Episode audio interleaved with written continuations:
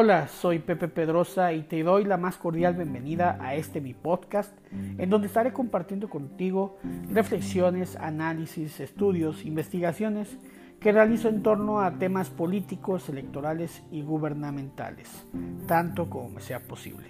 Espero que resulten de tu agrado y te dejo aquí la colaboración del día de hoy. Que la disfrutes.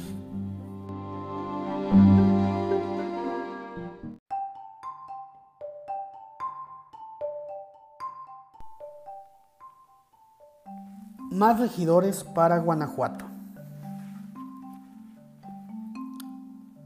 A propósito de la reforma electoral que se debe de estar desahogando en el Congreso del Estado, me permito dejar en relevancia un grave atraso que tenemos en nuestro sistema de representación electoral en nuestros ayuntamientos en el estado de Guanajuato. Ojalá puedas hacérselo compartir a alguno de tus diputados para que tomen cartas en el asunto. Este breve análisis se los dejo y reza a continuación. Los cabildos bien parecieran respetar las dimensiones y conceptos de antaño. Poco efectiva ha sido la representación que se diseñó ya en el siglo pasado y que se traduce en tener en los regidores una mera lista de funcionarios que acompañan al presidente municipal en la suerte de sus decisiones. Nuestra legislación local establece con rigidez en su ley orgánica municipal, y sí, dije bien, en su ley orgánica municipal, no en la constitución del Estado ni en la ley electoral, en su ley orgánica municipal, una asignación de regidores y síndicos sin ningún criterio dinámico de crecimiento o de actualización, resultando en una mera lista clasificatoria de asignación de funcionarios según la dimensión del municipio. Me explico. Para la ley orgánica municipal hay municipios grandes, medianos y pequeños, por un factor de lista y factor de ley, es decir, no hay ningún criterio. Entre los municipios grandes podemos adivinar está obviamente León, Irapuato, Celaya, Salamanca, Acámbaro, Guanajuato. ¿Por qué? Pues porque así lo dice la ley. La gran mayoría de municipios están ranqueados en los medianos y los de menor población podemos adivinar que son los más pequeños. Santiago Marabatío, Tierra Blanca, Tarjea. Para los más grandes, dos síndicos y doce regidores. Para los medianos, un síndico y diez regidores. Y para los más pequeños, un síndico y ocho regidores. Así de simple la clasificación que subsiste desde 1997 y que se mantuvo en la reforma de la misma ley en el 2012. Un instrumento legal que ni es general ni es abstracto cual debiera de ser, cual debiera de ser cualquier ley, sobre todo una ley de clasificación electoral. Dicho de otra manera, ¿quién decidió cuáles eran municipios chicos y cuáles eran grandes? Y el calificativo de chico grande no lo pongo yo, lo pone la ley en un simple análisis como el que acabamos de realizar. La anterior clasificación evidencia su aberración cuando caemos en cuenta de que en la brevedad de poco más de dos décadas que lleva este galimatías de criterio, el municipio de Silao, con ya 189 mil habitantes, rebasa en número al municipio de Guanajuato, que actualmente ronda los 184 mil. Sin embargo, nuestra, capital, Guanajuato, seguirá teniendo en su representación un síndico y dos regidores más. ¿Sí? Un síndico y dos regidores más que la ciudad de Las Limas, que tiene hoy en día mayor población. Dicho de otra manera, ¿cómo le explicamos a los ilaoenses que para efectos electorales siguen siendo un municipio mediano?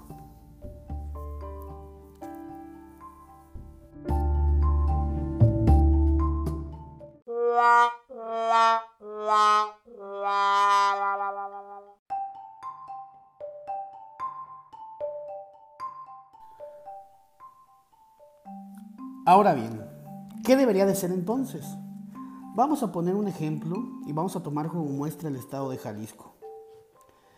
El marco jurídico de Jalisco prevé una asignación de regidores según el crecimiento de la población, es decir, un criterio dinámico. Eh, y propone un crecimiento o asignación de regidores según de acuerdo al número de habitantes, sin ponerle nombres a los municipios o sin catalogarlos de grandes, pequeños o medianos. Y a grandes rasgos me daré a explicar. En Jalisco, Aquellos municipios con menos de 50.000 habitantes tendrán 11 regidores. Menos de 100.000 habitantes, 14. Menos de 500.000 habitantes, 17 regidores. Y por último, en aquellos municipios mayores de 500.000 habitantes, 21 regidores. Si se fijan, en Jalisco nunca se mencionó ni Tlaquepaque, ni Guadalajara, eh, ni Zapopan, habla en la generalidad. Una ley debe ser general y abstracta.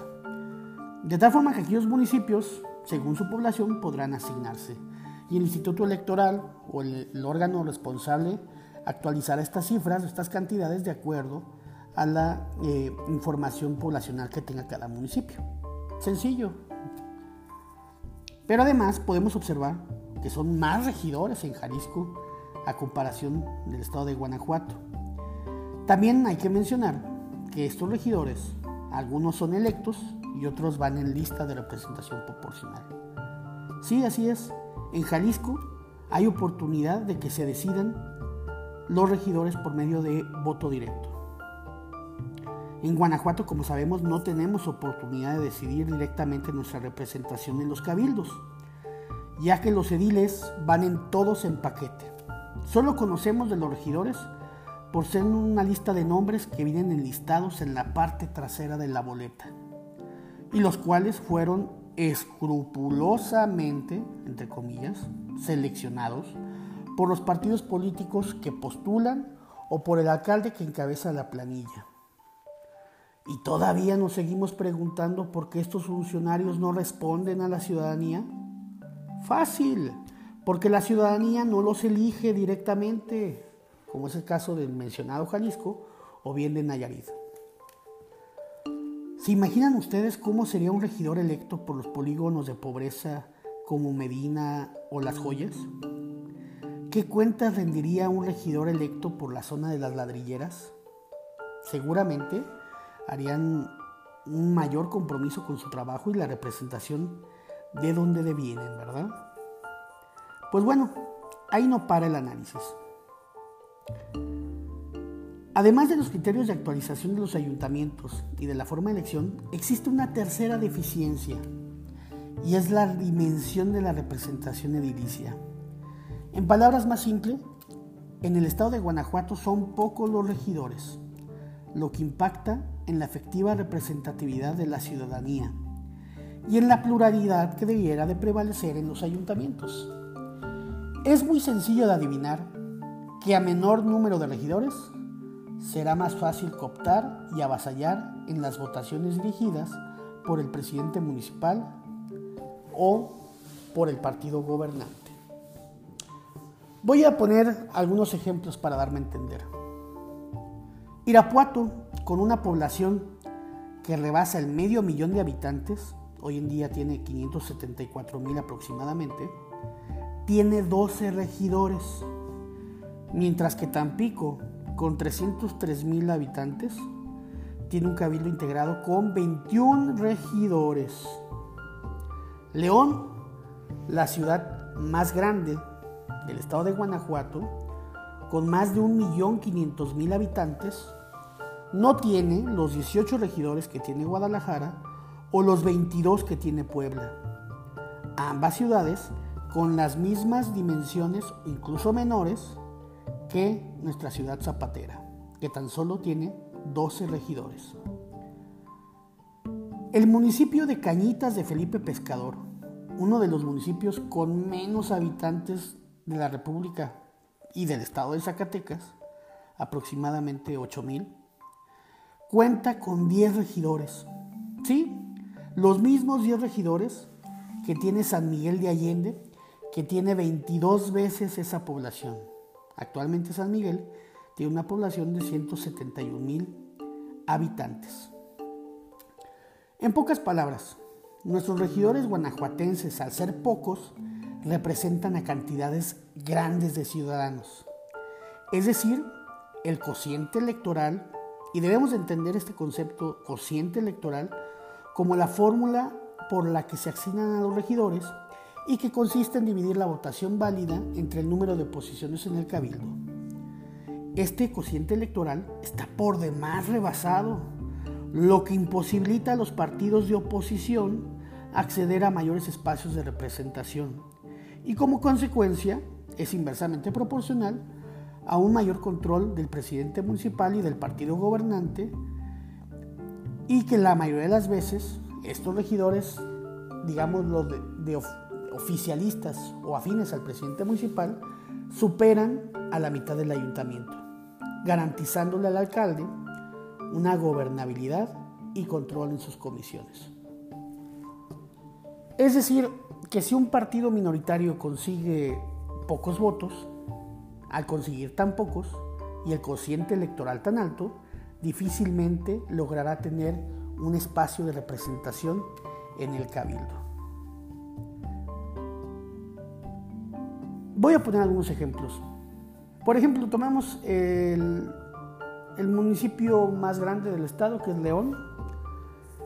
Para ser regidor en León es necesario que un partido político, eh, en este 2018 que recién acaba de pasar, lograra la preferencia de 48.943 votos. Cerrémoslo en 48.000. Ser regidor en León es necesario que hayas tenido 48.000 votos. Es un número bastante elevado, considerando que María Eugenia Espinosa Rivas logró la Diputación Federal del Distrito de Acámbaro con tan solo 40.000 votos. O bien en Guanajuato para ser diputado local basta con promediar una, una victoria que puede ir desde los 28 mil votos que logró Isidoro Basaldúa en el Distrito 13 hasta los 66 mil votos con los cuales ganó Alejandra Gutiérrez en el Distrito 3 local de la misma ciudad de León, Guanajuato. Es decir, con los votos que se necesitan en León para ser regidor, alcanzarían o serían suficientes para ser diputado federal por Acámbaro o ser diputado local en la mayoría de los casos del estado de Guanajuato, en la mayoría de sus distritos.